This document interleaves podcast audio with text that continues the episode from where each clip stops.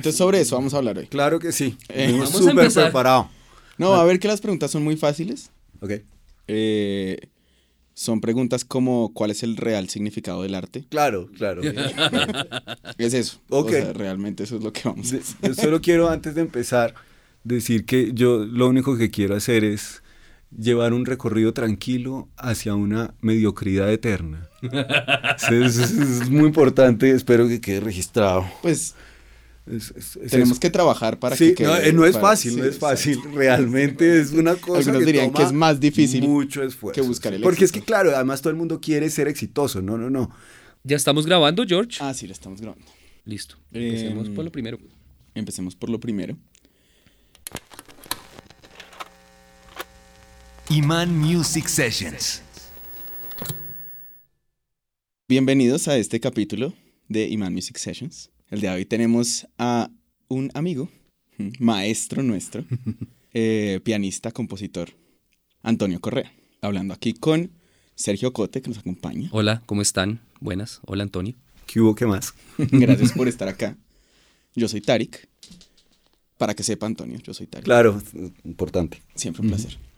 Usualmente no leemos en el podcast toda la reseña que nos mandan los artistas, solamente como un fragmento, pero creemos que es, esta reseña está, se esmeró mucho haciendo esta Sí, reseña, sí, lo siento, sí. entonces creo que es muy Trasnoché. importante que la...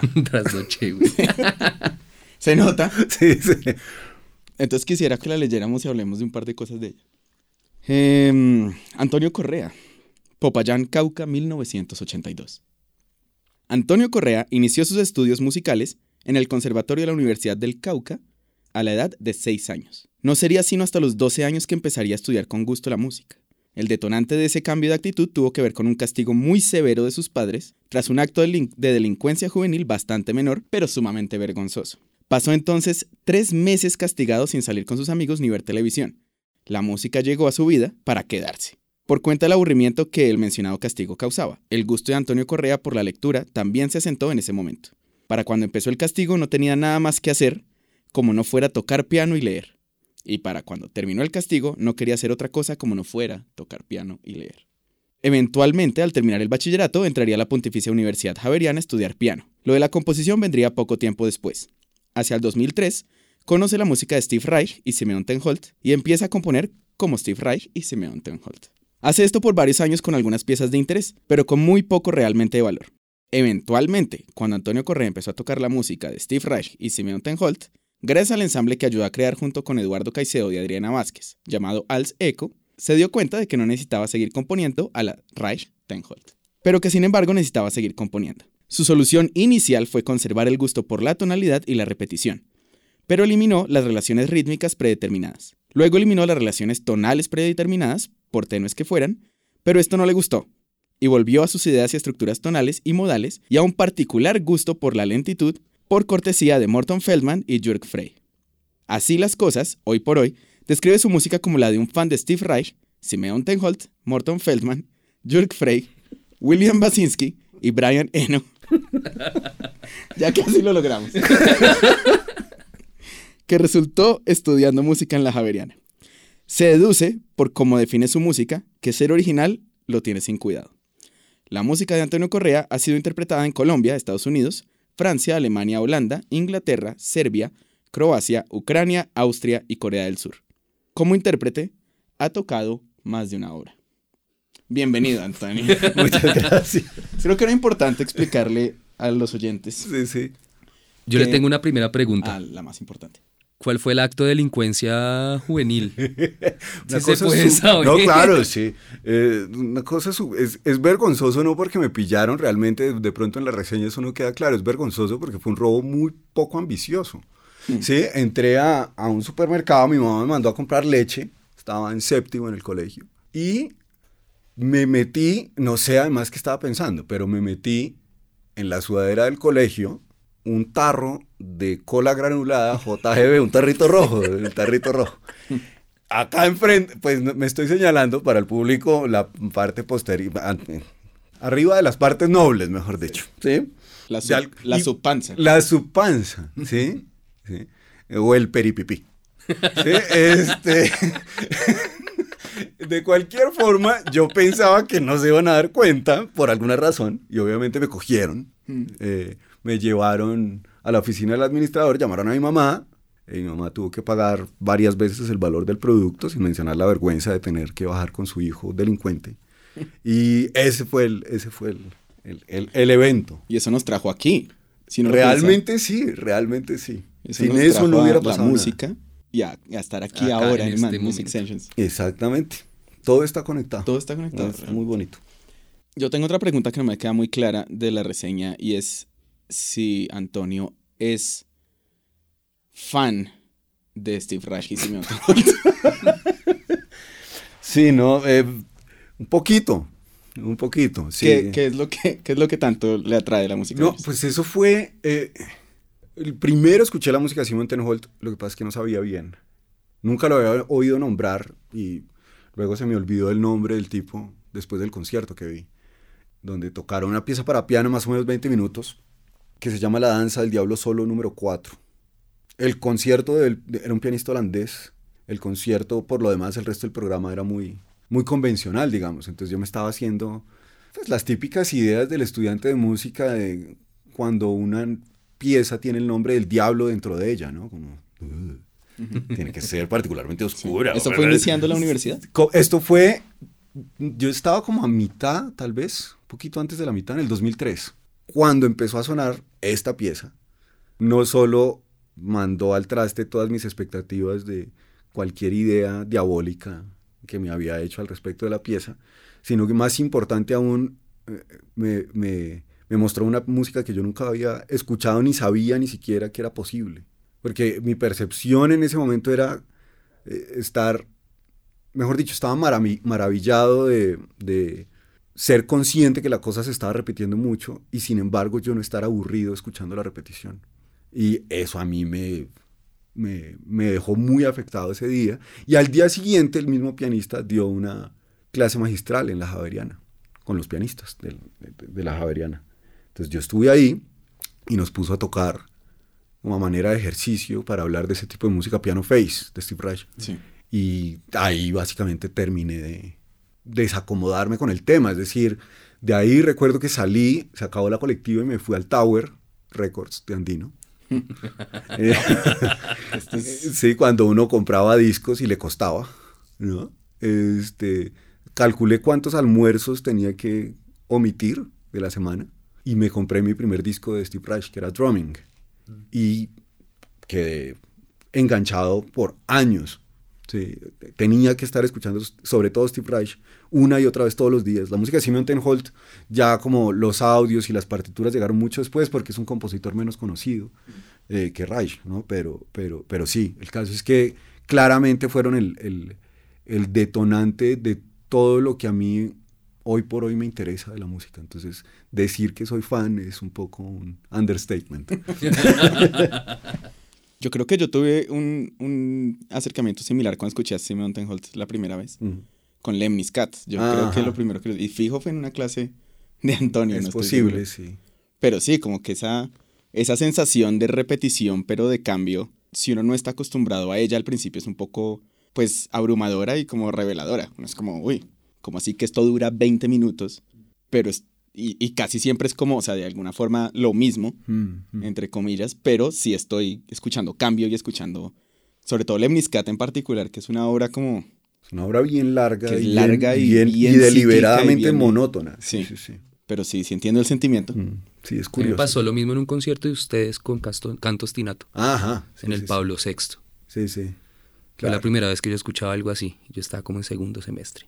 Sí, es que eso, o sea, y siempre hay como vainas de, o la gente le gusta y se siente de alguna forma, así sea sutilmente transformada, y le interesa seguir escuchando esa música, o la odia, ¿no? Eh, no, hay, no hay como punto medio.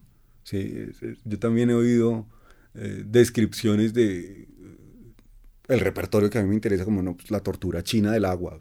No, está bien, sí, está bien, no es para todo el mundo. Pero, pero sí, para mí fue una cosa muy reveladora y, y siento además que fue, es de esos momentos como extraños que uno siente que nació para hacer algo como eso. Sí. Todo en su vida apuntaba para que uno hiciera este tipo de cosas en este caso y no otras. Eh, entonces fue muy, muy, muy especial. Quisiera arrancar a hablar sobre la obra, pues la pieza que Sí. trajo hoy al Ujú. estudio, que vamos a escuchar ahora. Eh, Superficie 3. Superficie 3. ¿Qué nos puede decir de ella y qué trae de esos compositores y de los estilos de ellos a esta obra? Ok, sí. Em, obviamente que se llame Superficie 3, probablemente quiere decir que hay otras dos Mm. antes de. Eh, Pero no necesariamente. pero no necesariamente porque yo tengo una obra que se llama Máquina 3 y nunca hice 1 y 2. Ujú. Sí, pero su- con Superficie 3 sí hay toda la... eh, Es, es casi que un ciclo, digamos. Y con estas piezas, hacia el 2012, fue precisamente cuando sentí la necesidad de cambiar la manera de componer. Como digo en la, en la reseña un poco, pues a la larga estaba haciendo copias de la música de Simeon Tenholt y Steve Reich, entre otras cosas porque no tenía acceso a las partituras, entonces era la solución de tocar música como la de ellos. Pero cuando tuve acceso a ellas y armé mi grupo que se dedica a eso, pues ya no había ningún propósito para estas piezas. Entonces quedé un poco en el aire porque, como decía, pues sí, ya no tengo que componer así, pero lo que sí es cierto es que tengo que seguir componiendo. ¿no? Mm. Y esto se juntó además con una lesión que tuve en el 2011, un poco antes, en mi brazo derecho.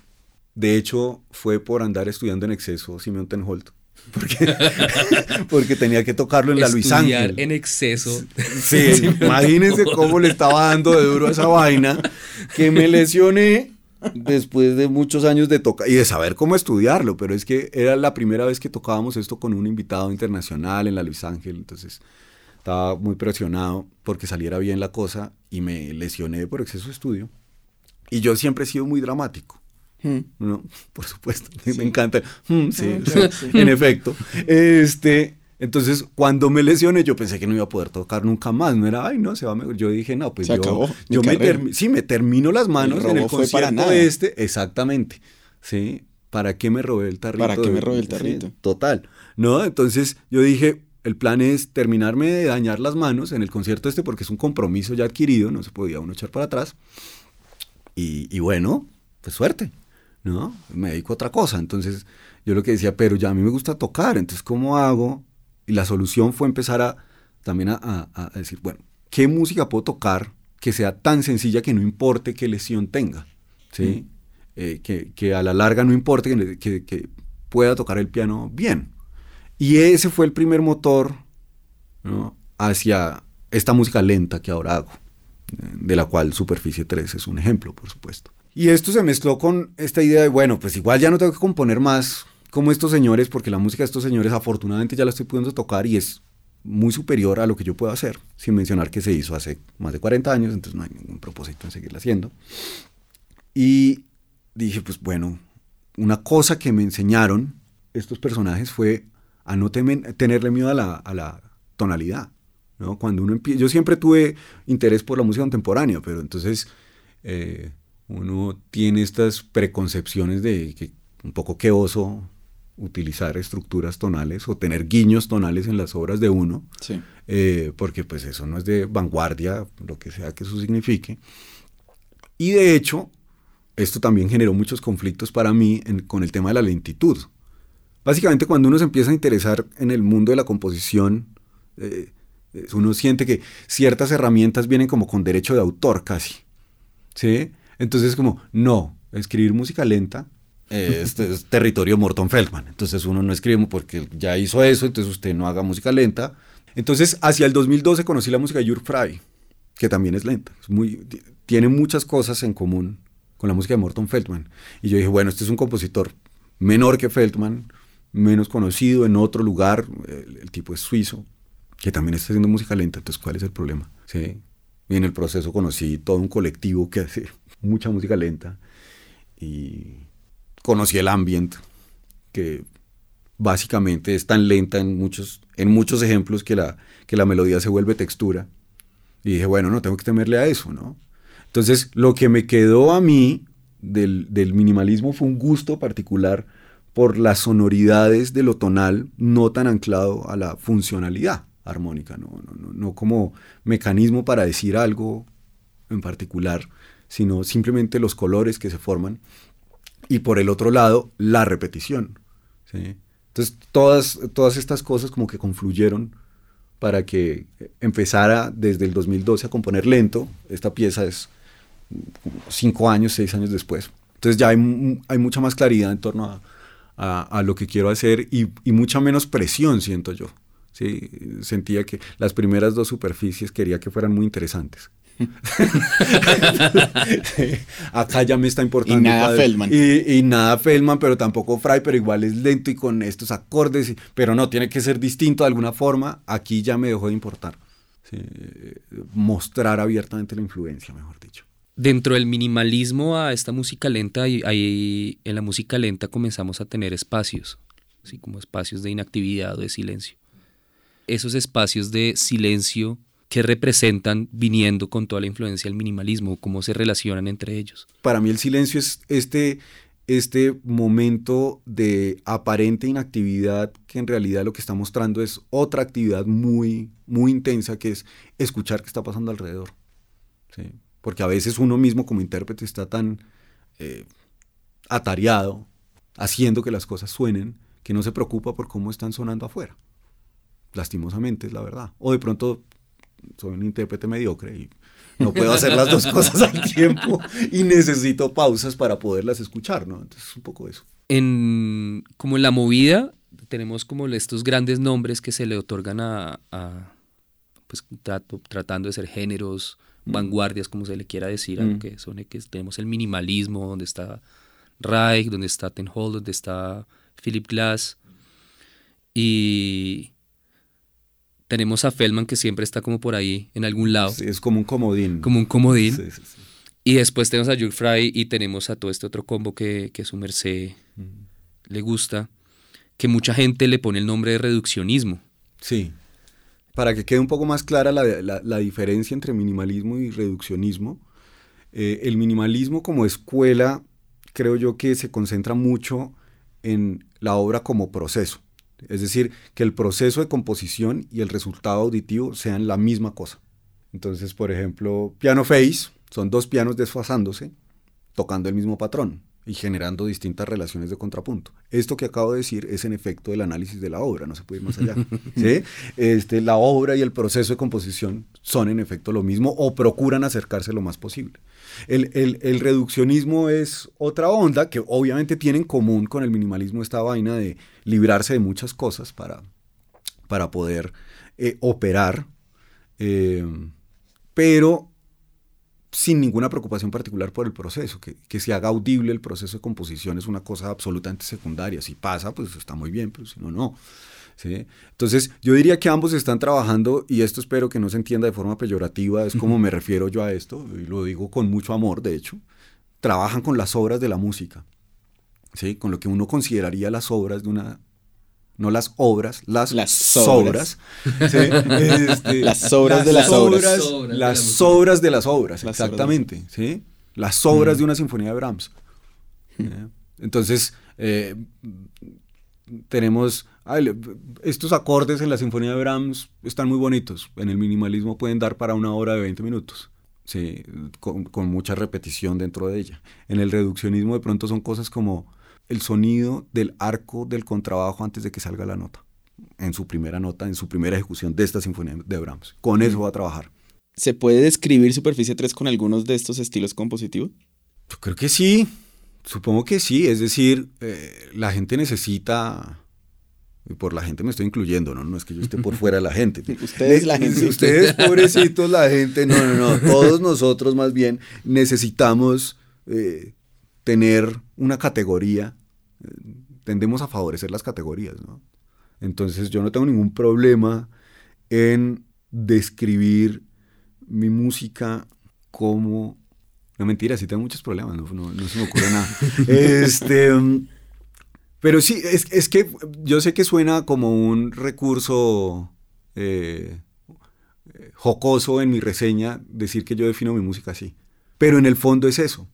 Es decir, mi música no es nada sino una mezcla de, de, de, de todos todo, estos compositores, compositores, que acabo de decir. Claro. ¿sí? Eh, no puedo y no me interesa salirme de mis influencias, ni me interesa negarlas eh, en pro de parecer original. Eh, entonces yo sí creo que esta música tiene mucho de ambient. Mm. Esta pieza en particular. Habrá otras piezas mías que tienen un poquito más de, de, de un carácter más reduccionista, otras más abiertamente minimalistas. Esta en particular yo siento que está más ligada con el ambient eh, que con cualquier otra cosa. Perfecto, entonces.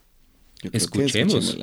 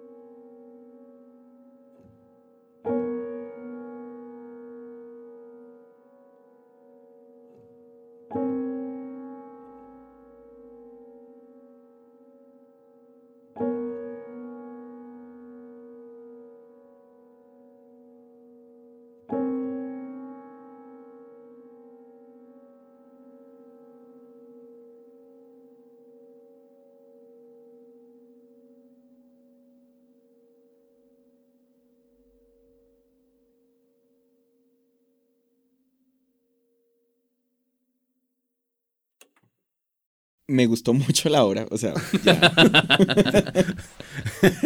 Como, nunca sé cómo volver de estos momentos, como aplaudir, ¡uh! increíble. Es súper incómodo porque la dinámica de esto todavía está por inventarse. Sí, Entonces sí es incómodo. es como me encantó el concierto privado en el estudio. Exacto. Pero realmente me gustó mucho, felicidades. Muchas gracias. Digamos, algo que se me hace muy interesante y es cuando hablábamos un poco, pues a- antes de sentarnos a grabar, que hablamos un poco como del piano y la diferencia entre el piano que tenemos aquí en el- en el estudio con el que usted tiene en su casa. Sí. eh, como esos momentos de silencio que tiene la obra en otros pianos, o sea, digamos en su casa que resuena más corto, son más cortos. La obra me imagino que es de alguna forma un poco más rápida o qué sucede, como cómo se maneja, porque imagino que hay mucho del, del sentimiento del cuarto y del sentimiento de la sonoridad en cómo se va siguiendo, no es una métrica. Claro. No necesariamente es más corto. De hecho, cuando estábamos coordinando este momento con Sergio, yo le había dicho que me había durado 17 minutos en mi casa, Sí. la última vez que la toqué.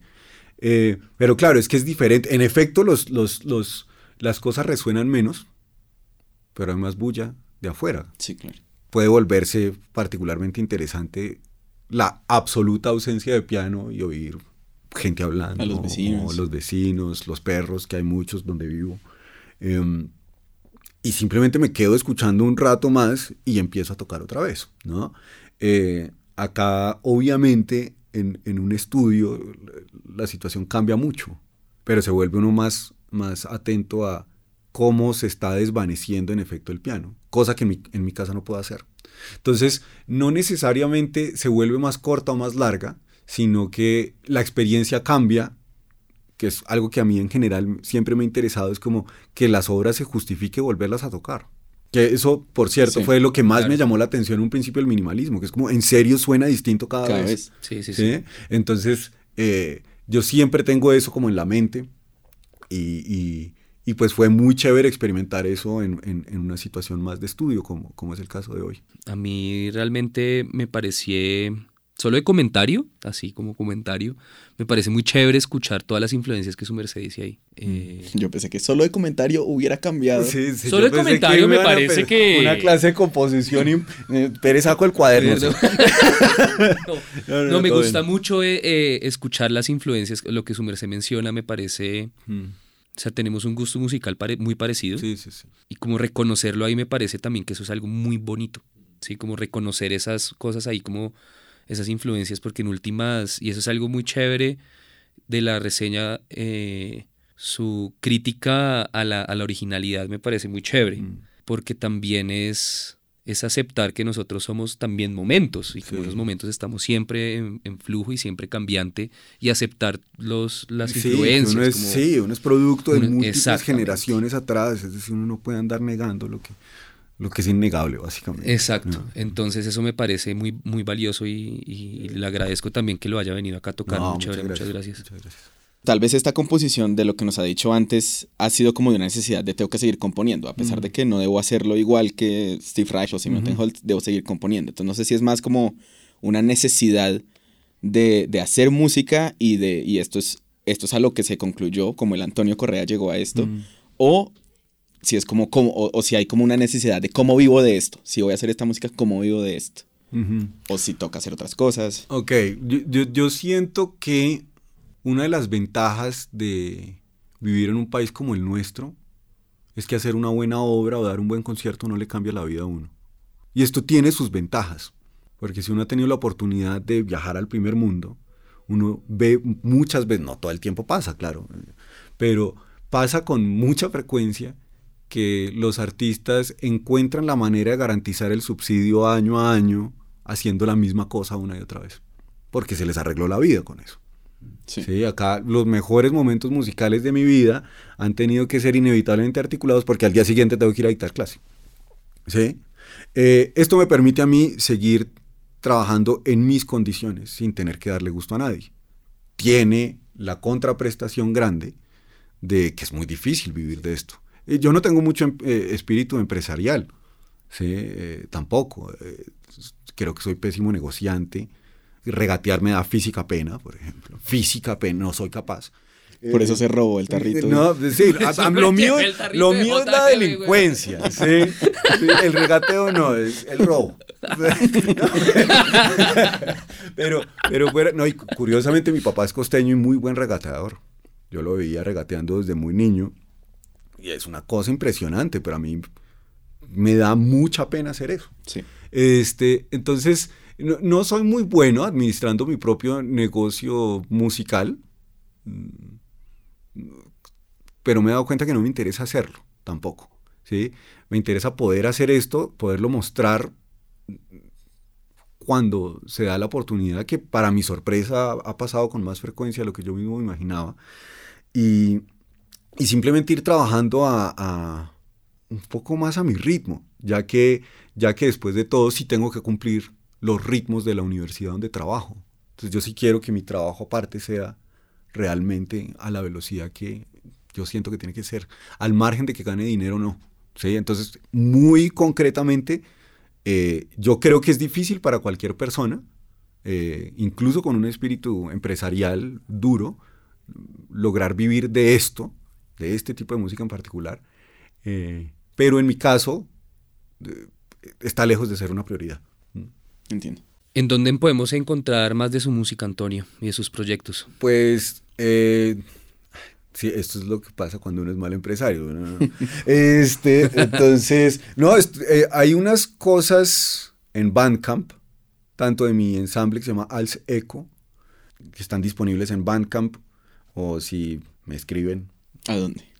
Ah, sí, es una buena idea. Sí, Antonio Correa C, arroba gmail.com.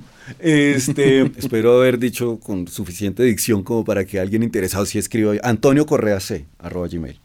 Em, me pueden escribir ahí si quieren mis partituras, yo las comparto con mucho gusto. Eh, eh, también tengo discos físicos, entonces por ahí me pueden contactar para conseguir los discos físicos.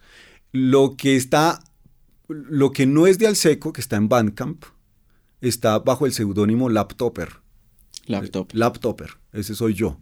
¿sí? Eh, básicamente ese es mi seudónimo cuando hago eh, o música electrónica o música que requiere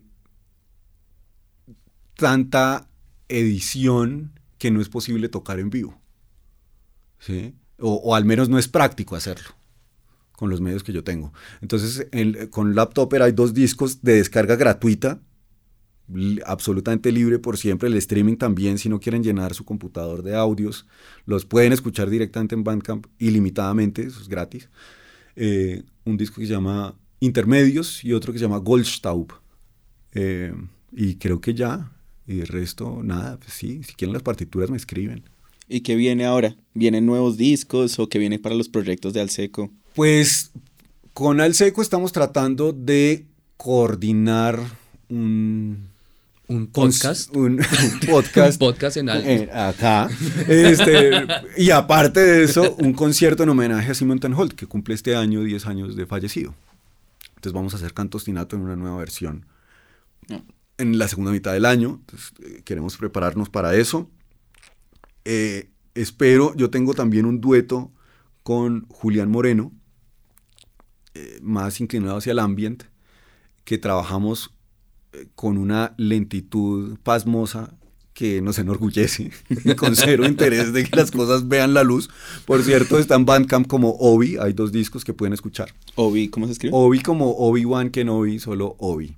Eh, eh, vamos a cambiarle el nombre porque después de ponerle Obi, todas las cosas en el mundo se llaman Obi, o sea, placas de carro. Vi una ferretería en la 140 y pico con séptimo, se llama Ferretería Obi.